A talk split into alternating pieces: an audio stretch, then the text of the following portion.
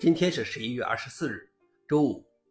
本期是《另一个中国硬核观察》第一千一百九十五期，我是主持人硬核老王。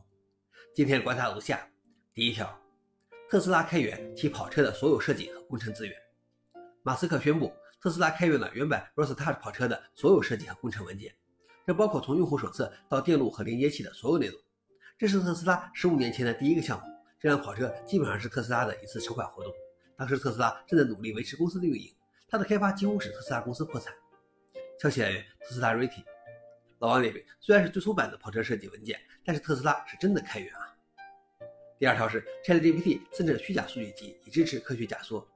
在一篇论文中，作者使用了 GPT-4 和高级数据分析 ADA，后者是一种结合了 Python 编程语言的模型，可以执行统计分析并创建数据可视化。研究人员利用 AI 生成数据集去对比两组手术程序的结果。错误地表明一种手术优于另外一种手术。论文合作者称，我们的研究目的是要强调，在几分钟内就可以创建一个没有真实原始数据支持的数据集，而且与现有的证据相比，它还可以导致相反的结论。消息来源：自然。老王点评：AI 生成论文还不算可怕，关键它还生成了难以分辨的数据集。以后难道世界都会真假难辨吗？最后一条是，Cloudflare 屏蔽其以太网网关上的滥用内容。Cloudflare 是一家内容中立的互联网基础设施服务公司。但在某些情况下，它必须回应 DMCA 传票和对托管内容的移除请求。该公司不会在以太坊网络上存储任何内容，也不能删除任何内容。